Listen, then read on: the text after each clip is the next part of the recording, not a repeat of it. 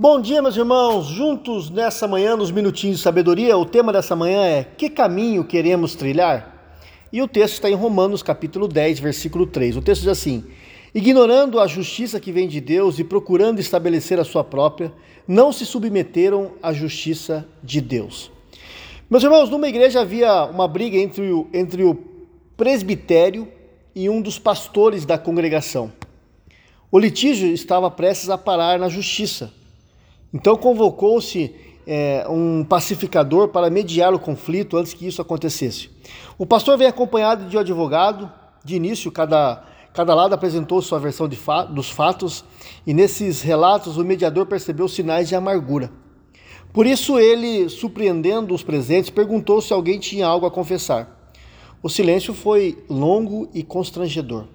Por fim, um presbítero dirigiu-se ao pastor, confessando-lhe que, malda, mal, que malda, maldosamente pensara e falara dele. Depois, o pastor admitiu as suspeitas que cultivara em relação ao presbítero. Então, comovidos, os demais presentes começaram um a um a confessar seus pecados. E ali houve arrependimento, clamor por perdão e abraços de reconciliação. Meus irmãos, o único a ficar calado ali foi o advogado. Ele não era cristão, estava lá para assistir o seu cliente, silencioso, observava tudo com atenção. E por fim, ele não se conteve e comentou: aspas, sou advogado há 20 anos, mas esta é a primeira vez que vejo cristãos resolverem seus conflitos como a Bíblia manda. Fecha aspas.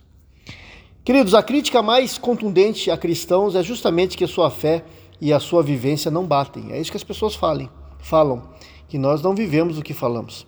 A justiça que vem de Deus se caracteriza pela bondade que gera arrependimento. Quem ignora e não se submete a ela, necessariamente procurará estabelecer a sua justiça própria, que contabiliza os mínimos erros dos outros, mas é cega para a maldade própria. Onde você se situa nesse cenário?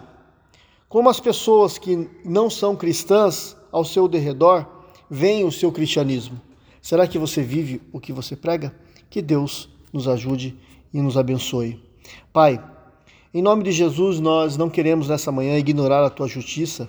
Por isso, ajuda-nos, ó Pai, a submeter-nos a ela para que a nossa vivência reflita o teu ser, que quando as pessoas olharem para nós, possa ver a graça, a bondade, a misericórdia do Senhor, a justiça, a lealdade, a honestidade, tudo que são marcas de Jesus possam estar em nós e as pessoas possam conhecer o Senhor através das nossas vidas.